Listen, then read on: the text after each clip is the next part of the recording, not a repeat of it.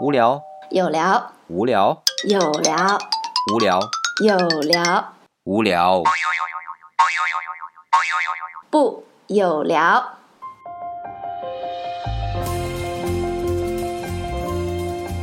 欢迎大家来到我们的有聊，我是李想。我是满丽，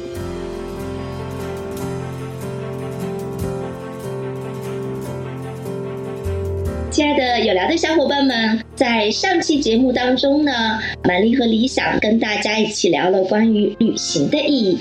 但是啊，李想好像我们漏了一期节目哦，你想说什么？来找后账的，因为咱们有聊的小伙伴们已经跟玛丽留言了，说这个说到吃了，说到川菜了，我们的粤菜和淮扬菜呢，然后玛丽就被找后账了嘛，我也来找找理想的后账啊，咱的淮扬菜呢，我认错哈，因为上一次呢，我们录完第一期吃的节目之后，其实我们不是还录了第二期吃的节目吗？然而，嗯哼。啊、f o r some reason 吧，理想把它给弄丢了。哦、o k 然后那怎么办？这个节目可以丢，对吧？但是美食不能丢啊。呃要不，今儿我们再来聊一次啊？好，那今天既然再来一次哈，我们就得让理想多跟我们聊一聊了。既然是理想把节目弄丢的，我们就要理想来跟大家聊一聊关于粤菜和淮扬菜。好吧，一下子就变成这两道菜都是我说的了。我我就还是先说淮扬菜吧。嗯、可能今天的人感觉淮扬菜似乎不像粤菜那么的知名。嗯哼，那当然就是说，在国宴上，其实我们都知道用的主要菜色是以淮扬菜为主。可嗯是是啊、在老百姓的生活当中，淮扬菜很少了。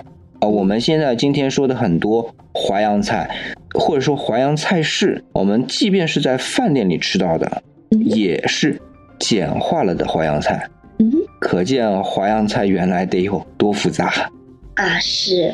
满丽只记得在我们的开国大典之后的国宴，呃，用的就是淮扬菜，呃，但是还真没有看到过非常地道的那个淮扬菜的容貌。对我们说起今天意义上的淮扬菜啊，其实嗯可以向前倒饬，倒饬到哪儿呢？明朝中叶，差不多时间呢，我们可以跟兰陵笑笑生的《金瓶梅》啊画个等号，差不多那一段时间吧，我哦，们就这个淮扬菜慢慢就成体系了。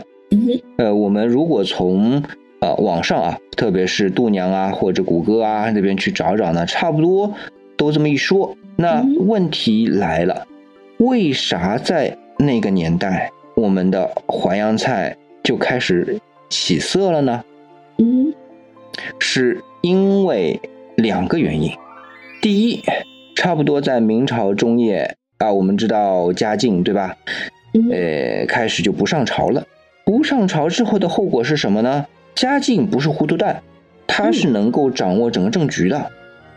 那么，一个不上朝的皇帝要掌握政局，就得有得力的助手。所以当时啊，内阁其实就是我们像今天说的，像英国政体当中的这种内阁，其实某种意义上就形成了。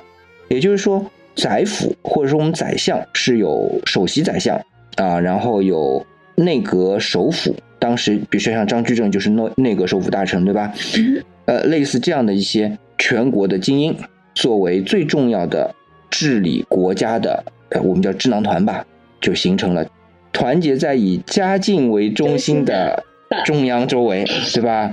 然后呢，然后就专职的来管理国家，嗯那有管理经济的，有管理文化的，对吧？然后还有六部啊什么的，这后面呢就是老的一套都在。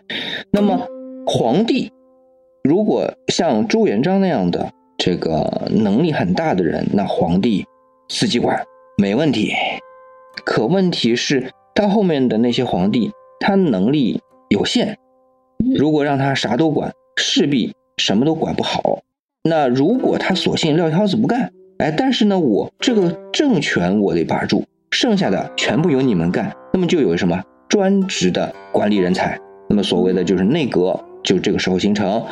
然后呢，他们对于经济的管理显然就比那个半瓶子醋的皇帝肯定要好很多，对吧？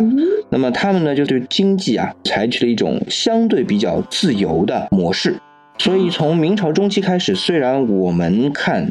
比如说像当年明月写的明朝那些事儿，你会觉得，哎呀，从明朝中期开始，政治都很黑暗呐。这个基本上明朝三百多年，后面那一百五十年基本上就没有皇帝上朝啊，对吧？上朝加起来不过四十年，这样的一个情况。但是对于老百姓来说是个好事儿，自由经济相对就活络。那么经济活了，有两样东西就带起来了，就我们说的第二样，那就是生意人。嗯，那么生意人。他做什么生意最赚钱呢？考考满丽。呃，在什么时候呢？就是在明朝，就是在封建统治的，我们现在叫封建统治啊，但其实是这个帝国制，以理想意志的称谓啊，叫做帝国制的这样一种制度下面，什么生意最赚钱？那个时候应该是盐吧？对了，嗯，当时是两样东西国有的，嗯，最赚钱，就是战略物资，第一是盐，第二是铁，嗯，就是盐铁。那么最早说。盐铁由国家来统一管理的是谁呢？往上倒是到西汉，西汉的贾谊，他《贾谊新书》里面就讲到说，呃，劝当时的汉景帝啊，说这个国家铸币自由这些其实都给收起来，但是最重要的两样东西一定要收归国有来管理，一个就是盐，一个就是铁，所以叫当时叫盐铁新政啊。那么这个传统呢，一直往后传到了明朝，明朝。很自然也会延续历代的这个盐铁由国家来管，但是国家来管和最后分发到老百姓中间，它是有个渠道的，那个渠道就有盐商和铁商。但是盐铁盐铁当时的铁呢，第一在汉朝的时候，铁作为一个重要的战略物资，是主要它是铸造兵器的，然后铸造农用工具。你比如说锄啊、犁啊这些东西，比如说在有铁之前啊，我们其实不用锄和犁，用耒和耜，这样子长得基本上一样，但是用木头做的，那名字就变了，叫耒耜啊。我们读《诗经》的时候经常看到类似，但是铁就不一样，铁呢它的这个生产效率就能高，那么老百姓都得用啊，都得用，这东西就值钱，所以国家给它管起来了。可是到了像明朝那个。时代将近又过了一千两百到一千三百年的时候，嗯，这铁冶铁技术非常发达了，老百姓用铁，它也相对自由很多，所以铁啊就没有盐那么的专管，国家那么的收紧。那么这盐一直到清朝，其实我们大概知道一下哈，差不多在改革开放之前吧，其实中国的这个盐一直都还是国有的，国家管控的，对。对对对，呃，那么中国人，而且对于盐有一种癖好，就是几乎都已经类似像这个有毒瘾的人吃吗啡那样的感觉了，就是你吃什么菜都得有点盐，对，对吧？我们中国人说的“百味盐为首”这样的一个说法，所以盐是很重要的一个，而且最好赚钱。为什么呢？每个人都觉得它不重要啊，每天就吃一点点，但是经不住那么多人，所以用量又很大。同样，就是因为用量大，国家又统一管理，那么就要有渠道来分发。那么这些渠道就是形成后来的盐商。那么在明朝，我们也知道海禁，对吧？就是当时的倭寇嘛。那么就变成这个海边呢，基本上就不干别的活了，全部不让人家进关，整个海岸线就被封锁起来。那么最好的晒盐场就有了。所以东南沿海地区。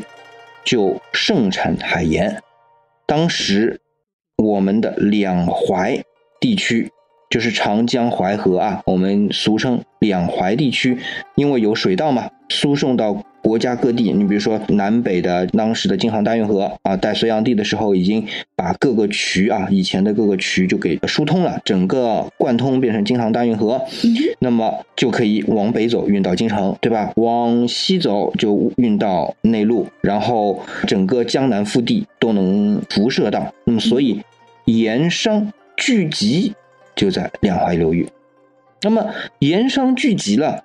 您得知道，在这种呃码头环伺的一个地区嗯来做生意，其实来钱快还不累，是吧？嗯哼，所以为什么比如说像呃马六甲海峡，呃为什么新加坡来钱那么快？嗯没办法，它那个地方好啊，你所有的货要到亚洲来，总得从马六甲海峡那边走近一点吧。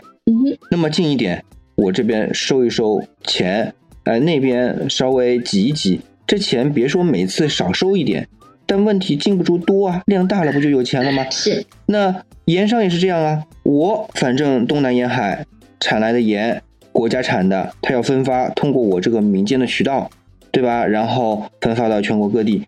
那我每一份盐上面少收一点点钱，但是经不住这儿方便呐、都经过我这儿啊，所以很快的在两淮流域，就是今天我们说的类似像南京啊、扬州啊这个地方，嗯，就聚集了大量的富甲天下的盐商。我为什么说富甲天下啊？盐商占当时整个明朝 GDP 的四分之一，国家四分之一的财政收入来自于盐商。是那么你说又有钱又有闲，干什么呢？吃啊，看戏、吃，对吧？为什么吃？上次我们那集聊过了，吃是人的一个本性嘛，然后它有一个退行，啊，人就舒服嘛。嗯那么当然就是吃了。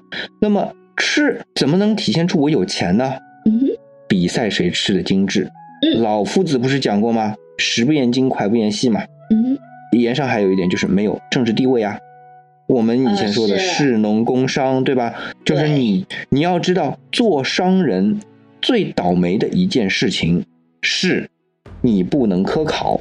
所以以前我们说的 social ladder 就是社会的这个阶梯，呃，中国常年以来说，朝为田头郎，夕登天子堂，对吧？就是你一旦金榜题名，你即便是农民，你下一秒就是一人之下万人之上的官员，县老爷呀、什么宰相啊，对。但是商人，你只要是商人身份，而且明朝特别的规定，呃，其实明朝之前都一样啊，像李白，他也是是特殊的情况才会被封为啊侍郎啊、嗯但是正常的情况下面啊，你看李白他也是没有科考过啊，为什么？他不是不想科考，他是不能科考。对，他没有机会科考。那么盐商也是啊，虽然我有钱，但是我就算满腹经纶，我也不能科考，我是没机会当官儿。那干嘛？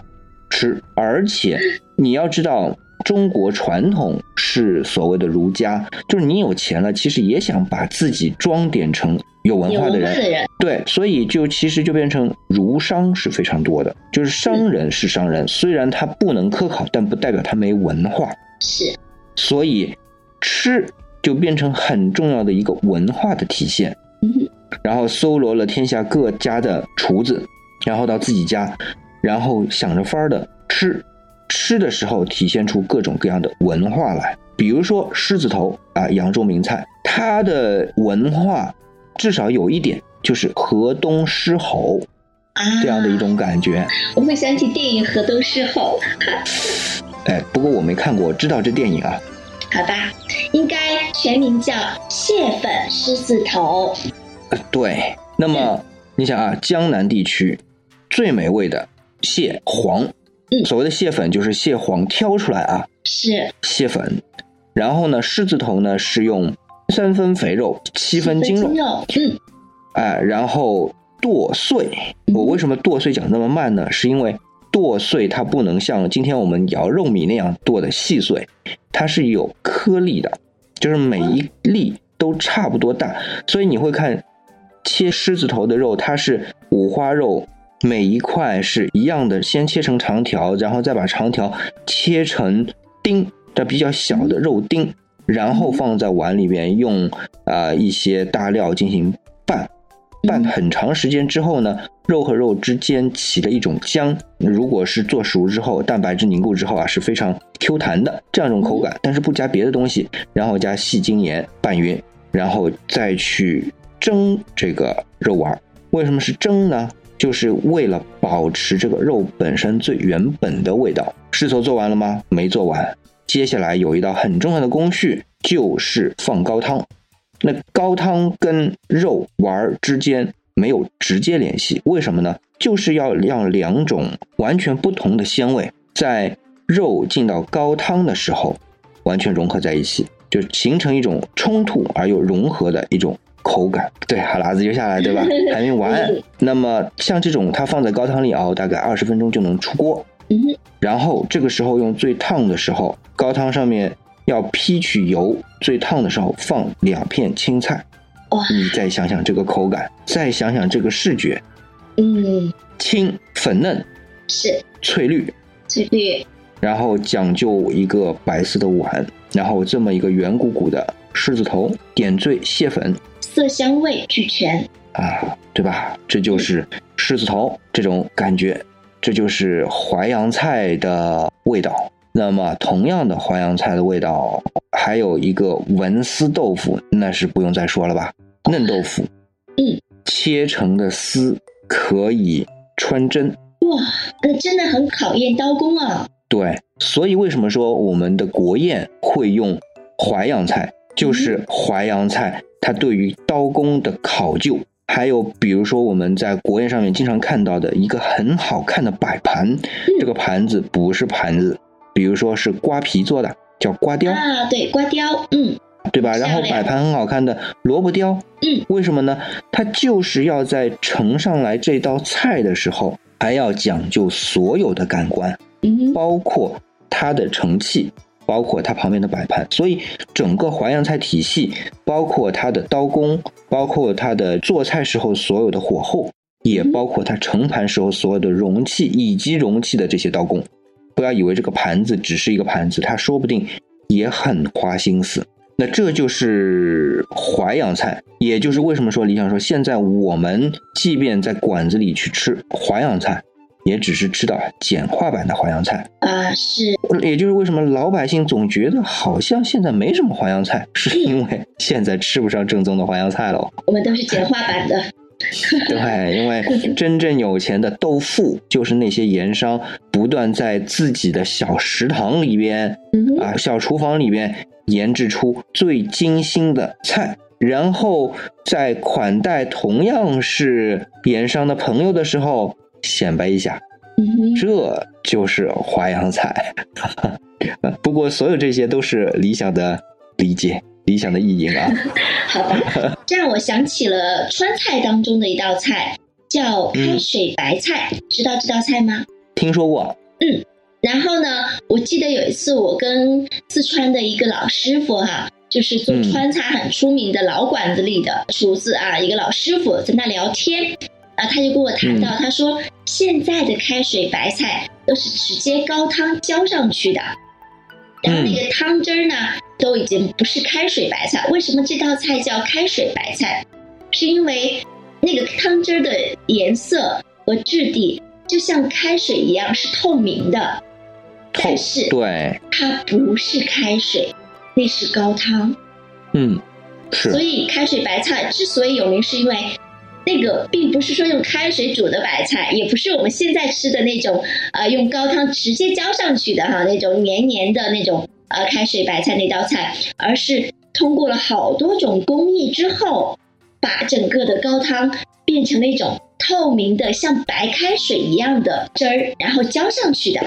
因为刚刚李想讲到这个淮扬菜嘛，然后就说到我们嗯现在吃到的淮扬菜基本上都是简化版的了，呃，大家都不再花那么多心思了。那么也让玛丽想到了川菜开水白菜这道菜，因为开水白菜这道菜也是算是川菜当中的一个代表作了。但是现在真的会按照当年的那个做法，真正的那个传统的那个开水白菜的做法来做的，呃，这样的师傅基本上都已经很少了，或者说这门手艺都已经失传了。那呃顺便说一下，开水白菜很多人可能了解，也基本上跟玛丽差不多。然后最重要的是，它是国宴当中的一道嘛。如果我们去看国宴，就能知道。刚才玛丽说的都是它的高汤啊，嗯这个多么的清澈。但是为什么是白菜，知道吗？而且在御膳房，就是清朝的时候，慈禧太后就钦点这道菜。嗯，对，这道菜非常有名。对，那为什么是白菜呢？呃，你想顺便问一个问题：满丽老师有没有去过台北故宫博物院？台北的故宫博物院去过。对，它最有名的镇馆之宝中间有一个，是不是是玉白菜？对，呃，我记得好像这有一个说法吧，白菜的一个说法叫清清白白。清清白白这个说法呢，是这个意思吗是俗称，啊，就是我们可能现在人可能这样理解了。那嗯我告诉你一点，就是白菜这样菜，其实它有很深厚的文化内涵，是因为白菜它有另外一个名字，很好听，就一个字叫松草字头下面一个松树的松。哦，也就是它是菜当中的松树。松树对于文人来说是一种什么节气啊？泰山顶上一棵松，就是不论怎么生长，怎么样的鸭，它再怎么样七歪八扭的，嗯但是它终究是非常顽强的生活下来，以它最本质的方式生存下来。这就是松的一个文化底蕴。这也就是为什么清宫会把这么一颗大白菜，玉的白菜视为这么重要的一个把玩件，它只是个把玩件啊，就是因为它的这个文化内涵。那么开水白菜就是说明它的文化内涵，除了松本身之外，松树这个松的本身的意思之外，它还是清清白白的，它还是最高洁的，所以有哦，开水白菜这么一说。今天有长见识啊！是啊，吃啊，这个讲到吃啊，根本停不下来呀、到现在差不多已经时间过了，不行不行，我还要听听关于粤菜，因为我爱吃烤乳鸽呀。粤菜里的烤乳鸽，哦粤菜其实菜系非常的复杂，所以呢，今天无论如何是没时间了。这样吧，我们下一期重点就来聊粤菜。那么在节目的最后，我们安利我们有聊的新的官方平台，就是新浪微博，名字呢叫做有料的有聊，大家搜索呢就能找到。欢迎大家来关注，我们下期再见。